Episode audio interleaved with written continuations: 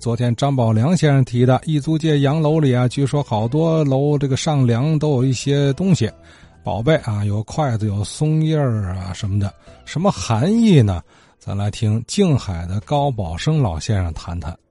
昨天有位先生说是这个房里头拔出这个筷子来了，是怎么回事？我打个其实说说吧。咱主要是说这个改房啊，最后一段工序吧。商量，就是这个把房龄调的房去。农村的三间房啊，它这个中间间间房啊，叫明间它是两个过台，它是张林，必须是张二的林，张二的林呢老一丈的屋子。东西一间房呢，它就不行了，是张二的林也行啊，呃，一张一的林也行。也就是说，三间房的东西长度不一样。就把俩国台这个外置物叫明间，它这个长度大，这是农村盖房必须要遵守的。如果你也是东西十二米长，你平均分成三间，这就不行了。三间房一边长，四人有短梁，就这么风俗啊，农村都知道。为嘛说这个临长短呢？短的这一间呢是烂插头，啊，当间这一间咱它是口舌。啊，用这个拿锯子钉了，帮它一卸就够了。这个中林，它是一个八卦，八卦两边啊是两幅长条，两幅长条啊就是和筐堆一样吧。商量喜逢黄道日，立柱喜遇紫微星啊，就是这么一副对联。当这是八卦，八卦和这个两副对联呢对着贴上。啊，贴上，然后呢，不能给八卦盖上露着，那个墙杆跟着虚里孔对这个都得露出来，当间这个阴阳鱼啊也得露出来。那旁边呢，有八个老钱，就是拿这个红头蛇吧，就把它编起来，再把它捆在房梁上，在这个阴阳鱼这个沿上呢钉个钉子，然后呢再把它有四辆竹马，这个马不有青马。竹马好马嘛，得用竹马，四两或者是六两，算个葫芦，给它捏成了葫芦，把它钉的钉的那个钉子上。这下头这个这个竹马，它不是有个长度吗？大概其两好竹马，五尺多高，六尺来高，搭了起来。另外呢，还有两双筷子，一双红筷子，一双白筷子。这个筷子啊。他可不是说快生小子的意思，这个白筷子啊、红筷子，谁家盖的房啊，也有结婚，也有死人的，所以说呢，你老祖的死这屋了吧，你重孙子的生这屋了吧，过去盖的房都得住一一百年、二百年的，哎，所以说红白喜事儿，怎么叫红白喜事儿呢？就指着白筷子、红筷子，想当初呢，它不叫筷子。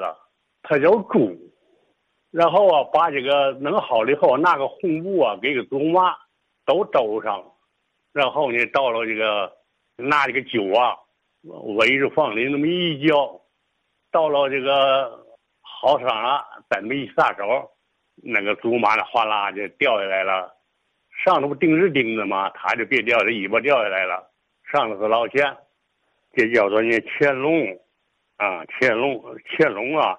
这些中国的谐音吧，你三十黑呀，方便，他不带这个给别扔的马路上，哇哇不不不那个，那个高高的一个柳杆子挑着站的门楼上去才方便了。照完了以后一扬手掉下老钱来了，呵，勾着乾隆爷的呃钱下来了，碰上乾隆爷了啊，就是撵下去也有这个风俗。也就是说，这个老钱和这个竹马，是代表一条龙。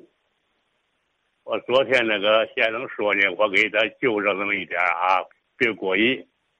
这个筷子的这个词儿啊，以前它叫嘛呢？它叫猪，这个大家都知道了。古来就是四魂猪，为嘛改的名儿呢？这个事儿呢，就出在天津境海，南运河不有漕运吗？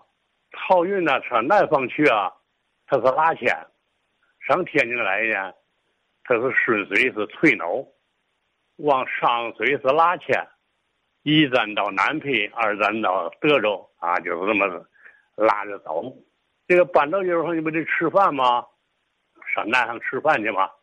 到吃饭去泡汤的电线儿，给我们拿猪来，一个人那十个人，还得拿十双筷子来。那么拉纤是为了快快的走，怎么老母老祖宗就留下住呢？嗯，大男孩就不住了，他别老在住了，老住了怎么赶路上？快快的走吧，慢慢的把这个住就不要了。你要看老书，光有个竹子头，底下加上快慢的慢，就是现在的筷子啊。也就说它是后来的事儿，这俩筷子啊，就红白喜事的来源啊。怎么这个白色怎么黑也细呢？就是说人老了，哎，就这么个意思吧。这个大家都明白啊。那个松树字儿，咱好说，那就是。就是寿命长嘛，玉树长青嘛，啊，啊，就是上头这个总林上需要做的这么些个工作。一般的功夫，你较量个呢，还有念喜歌的，念喜歌的就是念八仙、上八仙、下八仙、中八仙。我说的这个我都干过。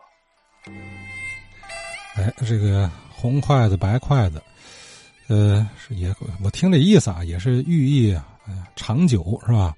那我还了解一种说法，就是老钱上头有啊，这个在梁上头，这不寓意来财嘛？再加筷子两一双筷子两根嘛，快快来财，快快来财啊！还有一种说法说这筷子啊，寓意什么呢？就是后代是吃喝都有。你看这不同的说法啊。